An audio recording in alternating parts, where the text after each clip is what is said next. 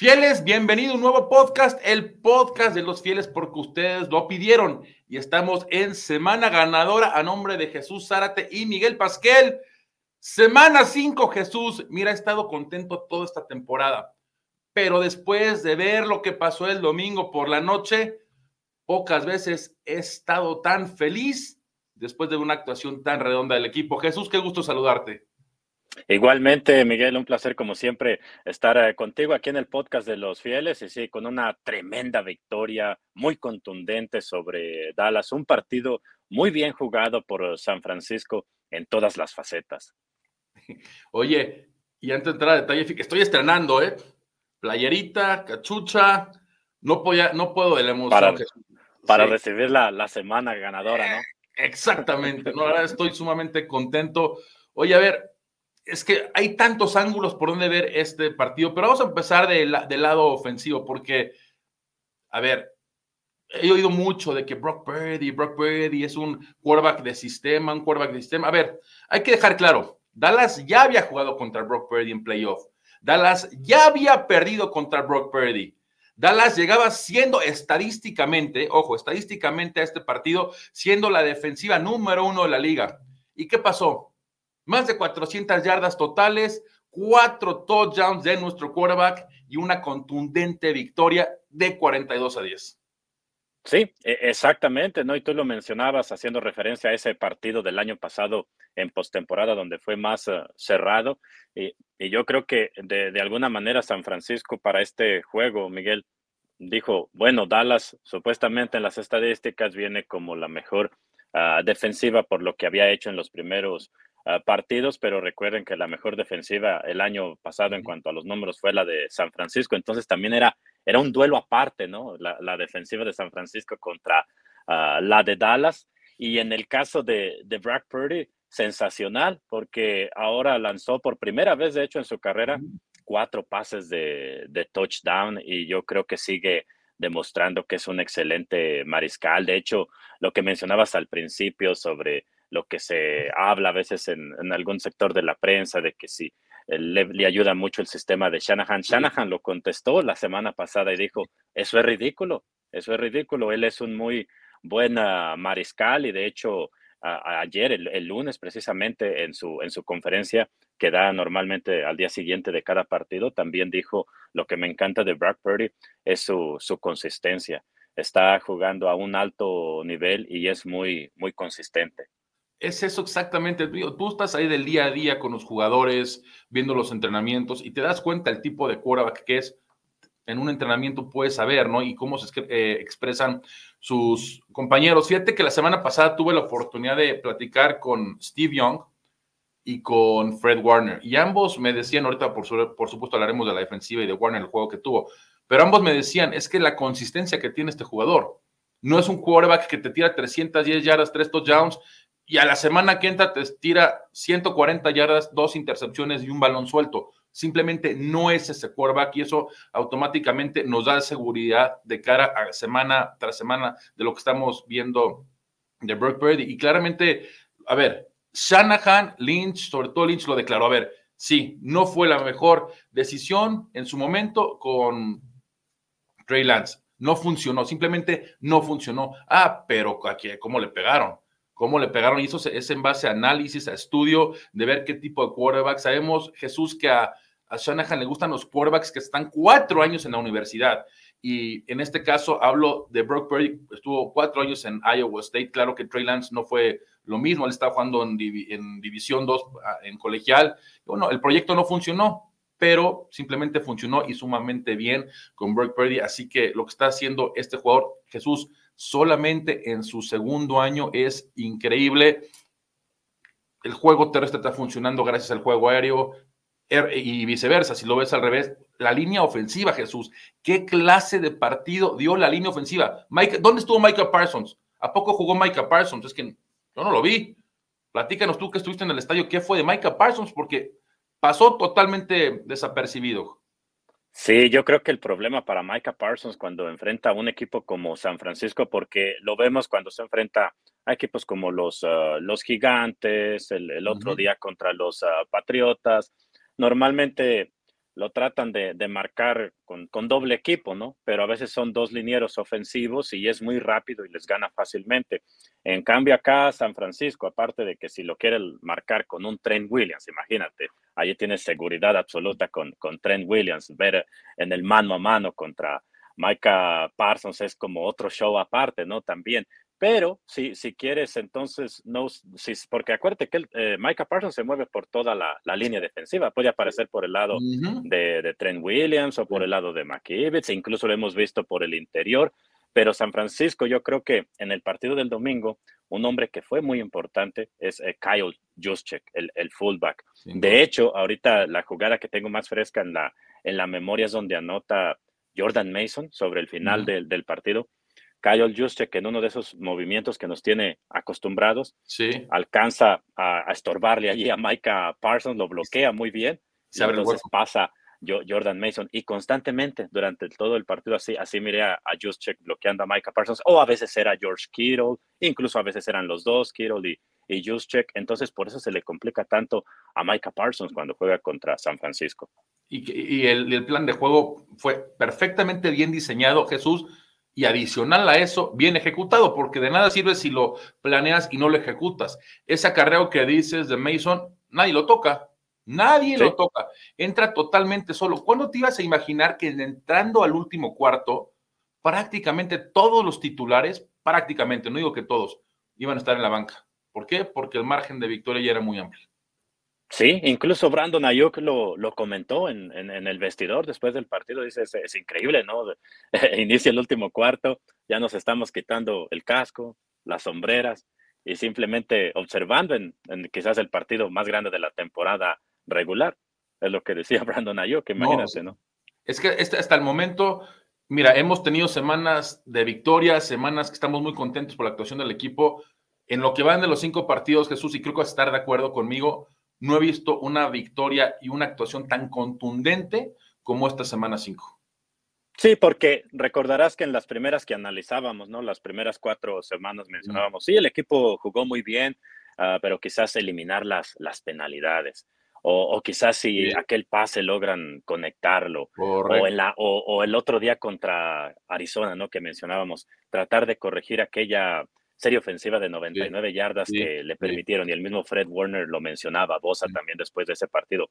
Y ahora realmente todo fue perfecto. O equipos especiales, equipos especiales, por cierto, Wisnowski constantemente con buenos despejes y hombres como Ronnie Bell clavando a los, a los vaqueros en su yarda 5 o dentro de la yarda 5 y en, y en tacleadas en equipos especiales, hombres también como George uh, Entonces, sí, una actuación redonda. Fíjate que eh, ahorita, bueno, quiero hablar también, también de, la, de la defensiva, ¿no? Pero lo que estamos viendo de este equipo en términos generales es increíble. Permitieron una captura y fue realmente una captura solamente para pérdida de, dos yardas. La línea ofensiva está jugando excepcional.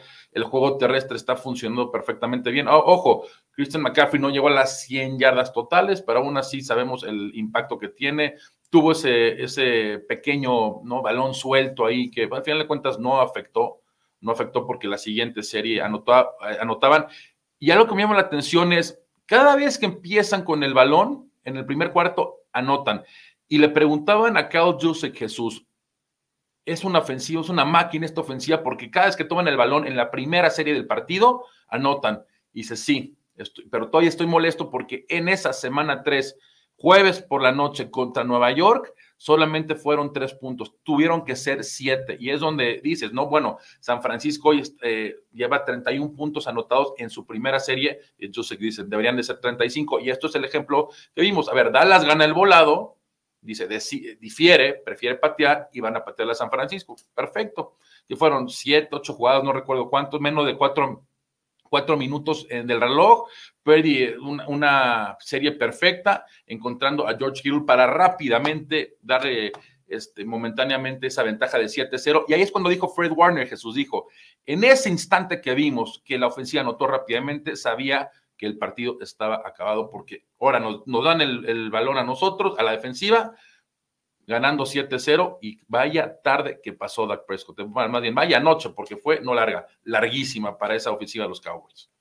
Sí, de acuerdo. Y, luego también normalmente a San Francisco también le, gusta hacer cuando lo que la estrategia, ¿no? Cuando ganan el, volado ellos, primero patear. En, esta, en esta ocasión lo ganó Dallas, decidieron enviar primero a su, a su defensiva y no, le, no les funcionó de, entrada anotándoles ese, ese touchdown que mencionas de, de Purdy para, para Kittle y, entonces ya te empiezan a, cambiar el rumbo de, del juego, ¿no? Porque además ah, cuando Dallas tuvo el balón, arrancó tres y fuera, la defensa muy, muy bien, o sea, en, ese, en esas primeras jugadas de, del encuentro y yo creo que eso también fue ah, muy, muy importante, ¿no? Enviar ese, ese mensaje temprano en el partido de, que venían con toda la ofensiva encendida.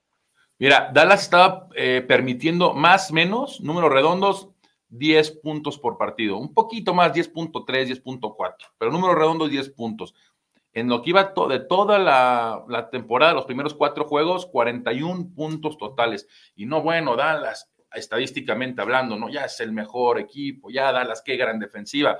Y me lo dijo Steve Young, Miguel, sabemos quién es San Francisco. San Francisco va a estar ahí al final de la temporada, sabemos.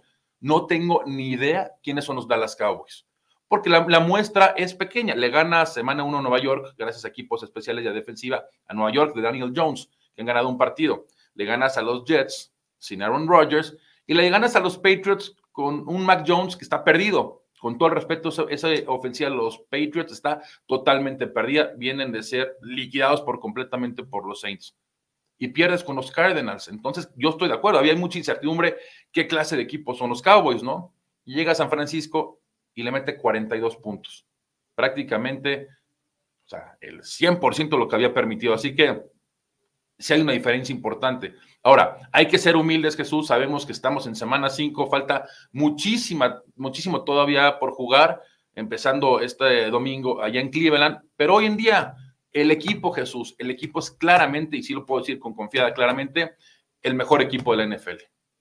Sí, es un equipo muy, muy completo, ¿no? Yo creo que también pasa por el gran nivel que, está mostrando a Brock Purdy, porque como que ha llevado a la, ofensiva al siguiente nivel y, además también con la llegada de, Steve Wills como coordinador defensivo, creo que también está haciendo un gran trabajo ah, con la secundaria. ¿Te acuerdas que te mencionaba la, semana pasada que él quería evitar las, las jugadas explosivas y creo que de cierta manera lo está logrando? Por ejemplo, contra Dallas no miramos tampoco participar de gran manera a CD Lamb, como nos tienen acostumbrados de que de repente Dak Prescott le lanza un pase profundo y conecta con, con CD Lamb. Lo, lo marcaron muy, muy bien la, la, secundaria, la secundaria, perdón, hombres como uh, Diamodor Lenor hizo un excelente trabajo. De, de hecho, Shanahan dice que, eh, que puede ser el, el, mejor partido de Lenor, de Lenor hasta ahorita en la temporada y dice que este gran nivel que, que trae se lo observó desde la temporada pasada y le agrega su nombre como Charverius Ward.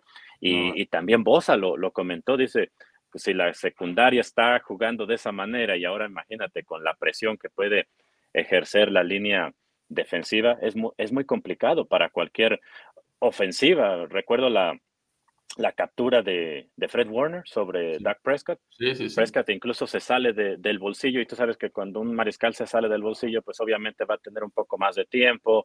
En, la, en la secundaria alguien se va a desmarcar y no, nadie se desmarcó y eso le, dio tiempo a, Fred Warner de llegar y derribar a, Prescott. Entonces ahí, ahí te das cuenta que, están trabajando muy bien ¿no? la, la secundaria con la línea defensiva, como, como debe de ser, ¿no? Muy bien la, la unidad. La unidad y, en, la, comunicación. Y sabes que me gustó mucho de esa jugada de Warner, porque Dak hace la finta que va a pasar y Warner brinca, pero no por completo, no lo engaña.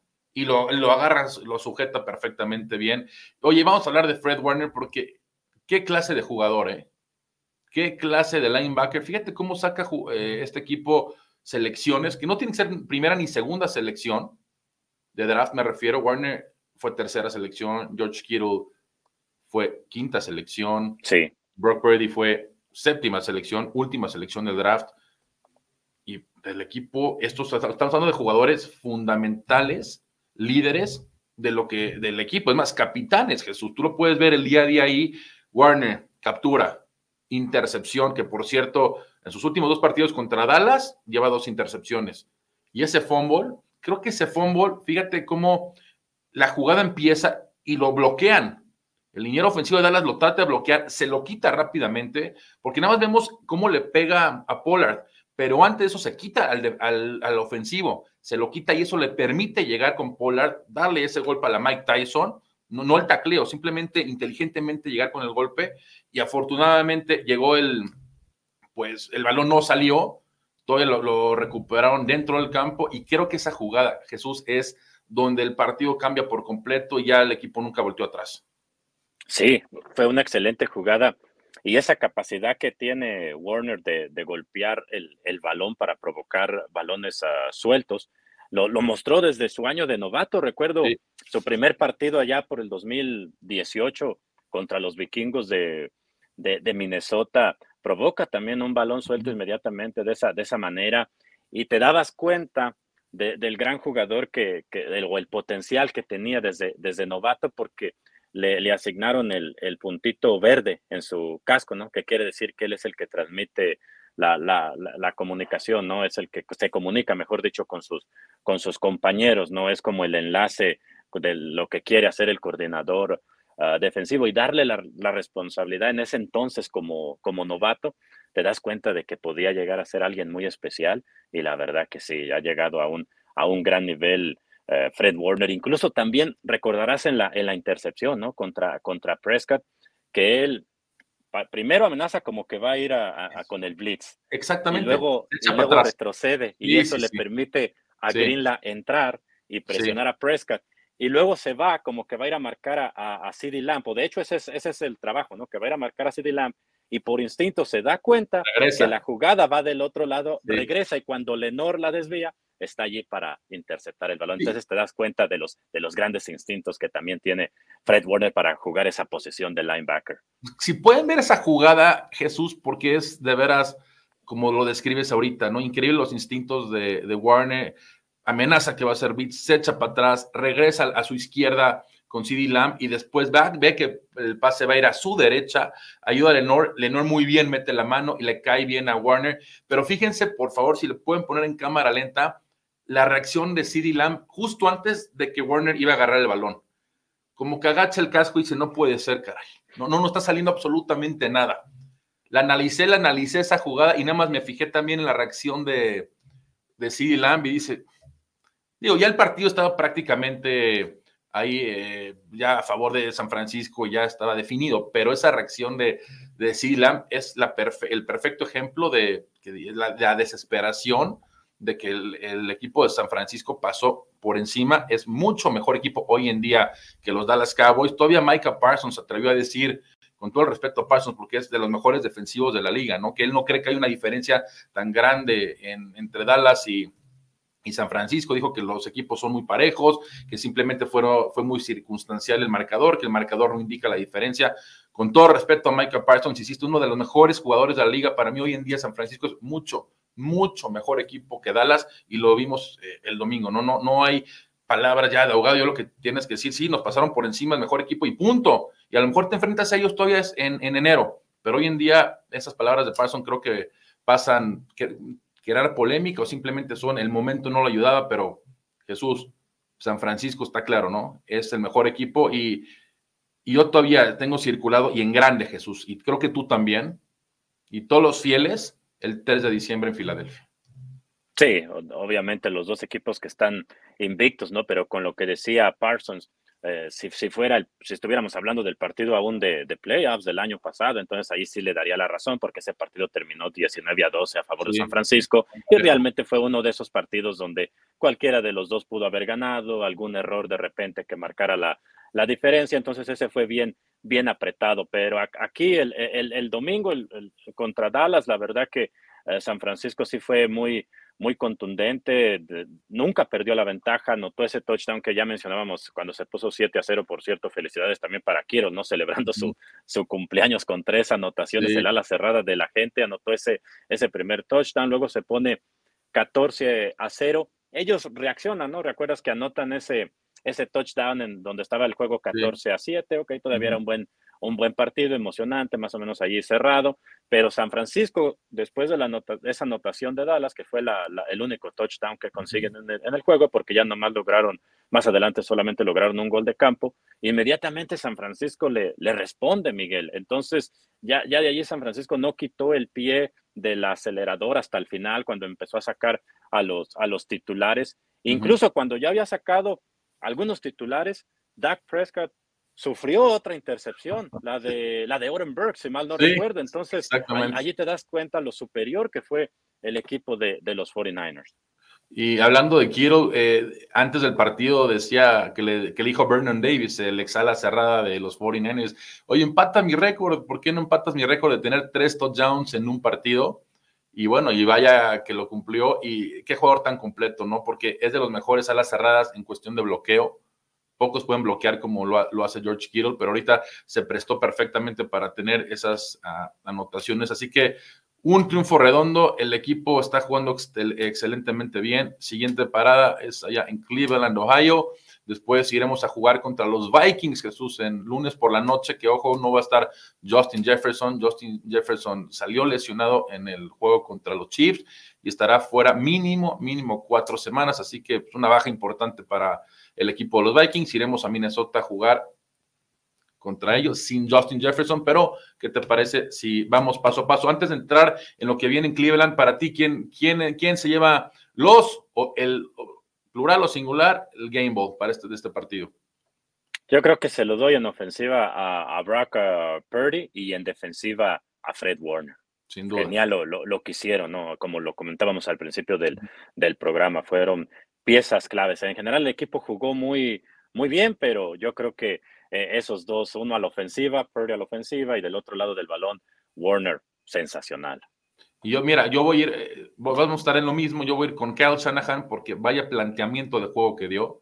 Pues, insisto, pocas veces le hemos visto a este equipo ser tan dominante, me explico, y contra un equipo tan rival de, de esta talla. Porque puedes dominar como lo hemos hecho contra los Rams, eh, que tuviste tus bajas, ahí Purdy falló ciertos, eh, ciertos pases, como decíamos, semana uno, pues permitiste tres capturas a TJ Watt, eh, contra Arizona, esa serie de 99 yardas que permitió, aquí no hubo errores, el único error Jesús fue el balón suelto en la yarda uno de McCaffrey, pero al final de cuentas no afectó, Batió sí. rápidamente. Y la, con la, mala fortuna, ¿no? También. Sí, porque, exactamente, porque fíjate, sí, ¿cómo cae? ¿Cómo sí. cae?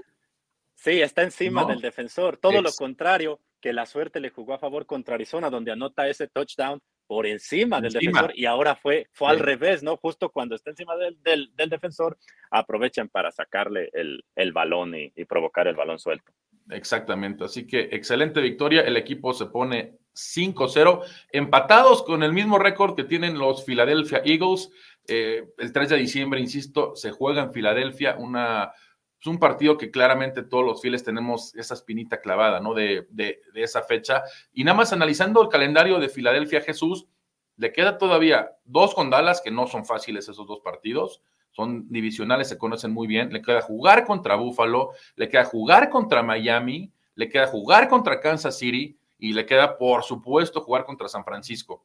Así que el calendario sí. de Filadelfia está muy, muy difícil el equipo de los 49ers, y claro, tienen esos juegos divisionales todavía con Seattle, el juego contra Filadelfia que estamos platicando, pero por lo menos en papel, en papel se ve mucho más difícil el calendario de Filadelfia y sabemos lo importante que es terminar como el número uno, porque lo decíamos la semana pasada, es poder recibir los playoffs en casa. Sí, de acuerdo. Y además, uh, Filadelfia es cierto que también va invicto, pero en varios de esos partidos, sí. los primeros que ha jugado, han uh -huh. sido victorias muy apretadas, uh, -huh. sufriendo de, demasiado. Entonces, vamos a ver ¿no? cómo se desarrollan las siguientes semanas, tanto para San Francisco como para Filadelfia, los dos que sí. se enfrentaron en el juego de campeonato el año pasado. Sí, totalmente de acuerdo. Oye, vamos ya a empezar un poco lo que viene ya el domingo. Otra vez, eh, fieles, pues felicidades a todos, felicidades a ti, a Jesús, en esa transmisión, que sigan los éxitos y Gracias. que siga otra, otra victoria. Y vamos a hablar ya de lo que viene el domingo en Cleveland. A ver, en papel los Browns, pues sí, van 2-2, van dos, dos, vienen de semana de descanso, van a tener dos semanas para preparar este partido. Normalmente cuando tienes semana de descanso se te facilitan más, más las las cosas. Cuando es un viaje largo, digo, es un viaje que va a ser de San Francisco a Cleveland, de ser tres, tres horas y media, cuatro horas.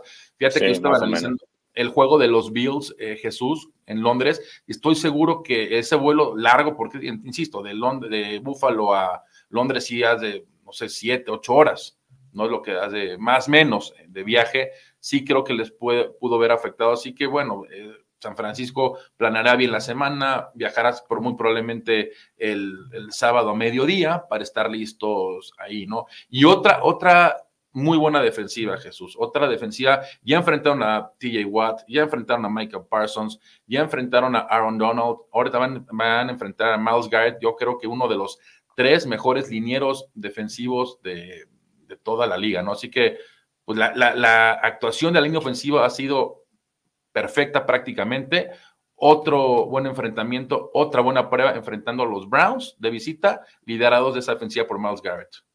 Sí, Miles Garrett es un excelente jugador, no te puede cambiar un, un partido, es muy, muy dominante, entonces yo creo que la, la clave empieza por lo que hemos visto de, de Brock Purdy, ¿no? Cuando ha tenido la, la presión en, en, su cara, logra de, de, cualquier manera conectar, entonces allí se van ayudando, ¿no? Tanto Purdy como su línea ofensiva, si él puede lanzar rápido el balón para que no alcancen a, a, a derribarlo y también hay que estar muy atentos, uh, Miguel, a ver qué pasa con Watson, porque sí. decían que está día a día. Vamos a sí. ver si está listo para ese partido, porque es un partido diferente. También hay que, si no está él, ¿no? Siempre que no tienes a tu mariscal claro. Uh, titular, se complica mucho la situación, porque los Browns, cuando han estado completos, se, se han visto bien, bien, ¿no? También les sufrieron la lesión de su corredor Chap por el resto de, del año. Entonces tienen, tienen varias lesiones claves los, los Browns, porque cuando han estado completos le, le, ganaron 24 a 3 a los Bengals, que yo sé que los Bengals no han tenido el arranque que se, que se esperaba, han sido muy inconsistentes, pero de cualquier forma le ganaron 24 a 3 en la semana 1, sí. luego revisando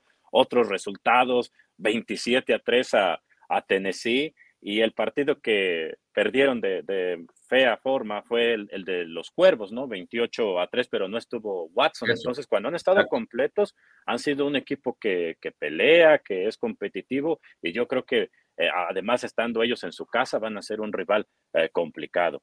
Sin duda, mira, Watson te hace la diferencia y lo acabas de decir perfecto. Este juego contra Baltimore no jugaron y no pueden anotar ni un touchdown eh, Dorian Thompson Robinson fue, es el, el quarterback. Así que, sí. claro, con Watson o sin Watson es totalmente otro equipo, así como lo era con Nick Chubb. Nick Chubb es de los mejores corredores de esta liga. Qué, qué fuerte escena esa, todavía la tengo presente, tan fuerte esa como se deshace sí, la, pierna y bueno, de pronta recuperación y que pueda regresar. Eh, sumamente sano la, próxima temporada, ¿no? Pero sí, como dices, eh, Karim Hunt, Jerome Ford son los que, los leading backs de, de, ese equipo, los corredores, pero si no te funciona el juego terrestre con o sin Watson, créeme que Watson no, no lo veo tan sólido como lo habíamos visto años anteriores en Houston, tiene, Watson depende muchísimo, muchísimo de que el juego terrestre se pueda dar, así que nuestra línea defensiva tiene que estar muy atentos. Que por cierto, Jesús, hay que hablar de Randy Gregory, ¿no? Randy Gregory, este buen linebacker, eh, viene procedente de los Broncos, donde prácticamente Denver le va a pagar lo que queda del resto de, de su contrato. Y pues es un jugador que hace, que puede llegar a hacer diferencia. No estoy diciendo que va a llegar y va a quitar algún titular, no, no, no lo veo por ahí, pero sí es un jugador que no te va a jugar los tres downs, pero sí te va a presionar en segunda y larga, en tercera y larga. Es un jugador que tiene 20 capturas, eh, bueno, 19.5 capturas en lo que va de, de su carrera. Está entrando, si no recuerdo, en su sexta temporada. Las primeras cuatro las jugó con Dallas. La última, el año pasado jugó con Denver. Simplemente Denver no va a ningún lado y se tuvo que deshacer de él pero es un jugador que creo que va a impactar de forma inmediata, ¿no? Me preguntaban, oye, ¿qué tanto puede afectar al vestidor? No creo, porque dicen que puede tener problemas de carácter. Si hay un líder en ese vestidor, se llama Kyle Shanahan, hay todo tipo de líderes también en los jugadores, así que al contrario, lo único que va a llegar es a sumar, a sumar, a sumar. Si ya hoy en día tenemos una de las mejores defensivas de la liga con Randy Gregory, creo que esta defensiva va a ser todavía mucho más sólida. Sí, de acuerdo, porque es una pieza importante y aparte no, no hay gran riesgo, no solamente los 49ers tuvieron que dar a cambio una selección de sexta ronda y ellos recibieron a Gregory y aparte también la séptima selección en el draft del próximo año de los Broncos. Entonces no, no hay un gran riesgo porque además Denver va a pagar la mayoría de, de su salario. Si, si funciona, pues San Francisco sale, sale ganando total, totalmente. Yo creo que sí tiene grandes eh, posibilidades de funcionar, ya que tiene, es un jugador talentoso. Además, los compañeros que va a tener, va, yo creo que va a enfrentar muchos mano a mano, ¿no? Allí en, eh, a la hora de presionar al, al mariscal y eso le puede beneficiar a él también. Seguro, Jesús, va a ser un partido eh, interesante. Creo que puede Puede ser un partido apretado. Eh, insisto, Cleveland viene de dos semanas de descanso. Mucho va a depender de lo que dices Watson, cómo va evolucionando durante la semana. Pero como está jugando el equipo, luce invencible. Pero insisto, Jesús, claramente todos los fieles, y a ti te han compartido en redes, a mí también, eh, ya están viendo, oye, ya me quiero en Las Vegas. A ver, a ver, todos queremos estar en ¿no? Todos queremos estar en Las Vegas eh, a mediados de enero. Perdón, a mediados de febrero, el 11 de febrero, pero es semana tras semana. Esto semana tras semana, día a día en los entrenamientos, semana tras semana en los partidos, las cosas eh, se deben ir dando como está jugando el equipo. Así que, insisto, todos tenemos esa emoción, Jesús, todos tenemos, lo vuelvo a repetir, lo he dicho podcast tras podcast, esa espinota más bien clavada por lo cómo terminó la temporada, pero es como dice el dicho en la película de Al Pacino, Al Pacino es any given Sunday, ¿no?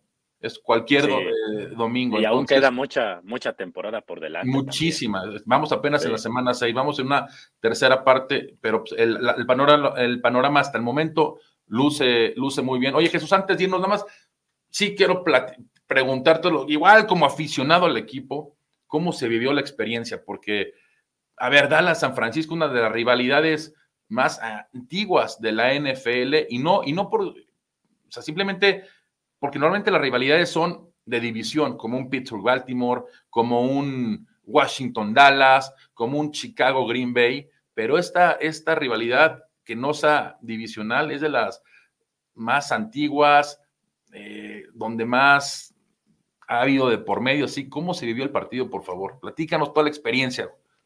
Sí, a, mí me dio la sensación como un, partido así como un ambiente de postemporada, Miguel. Sinceramente, ¿no? Desde que llegabas al estadio y miras el, en el tailgate de por sí siempre hay buen ambiente, ¿no? La gente allí preparando la, carne asada, la música, o sea, siempre hay bien ah, buen ambiente. Pero en un partido así se fue a otro, a otro nivel. Y ya después estando en el estadio, cuando arranca el, el juego, el ruido de la gente en cada, en cada jugada, cuando sale Dallas del túnel, notas a la, afición de San Francisco inmediatamente se hace presente con los abucheos y luego sale San Francisco del túnel y, y todo mundo de pie gritando, apoyando al equipo. Entonces sí, sí me dio esa sensación como ambiente de, de playoffs. Incluso creo que el mismo Diamodor Lenore lo, lo mencionaba, dice que también a él sintió como ese, ese ambiente de, de, postemporada, aunque era un, un, partido nada más de la, de la semana 5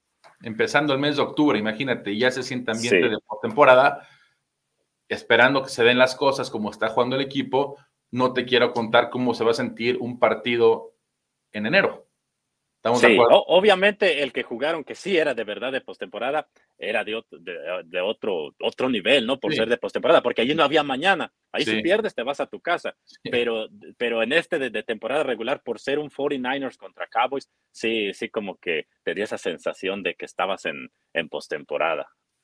Pues bueno, Jesús, qué, qué, gran juego. Felicidades otra vez por la cobertura. Éxito en la transmisión el próximo domingo. Insistimos, vienen dos partidos de visita primero en Cleveland, después en Minnesota sin Justin Jefferson porque está lastimado y regresaremos en tres semanas para enfrentar a los Cincinnati Bengals que dieron una buena actuación contra los Arizona Cardinals. Joe Burrow parece que empieza a ganar confianza, pero insisto, vamos semana a semana. Jesús, te dando un fuerte abrazo a nombre de Jesús Árate y Michael Pasquel. Esto fue el podcast de los fieles.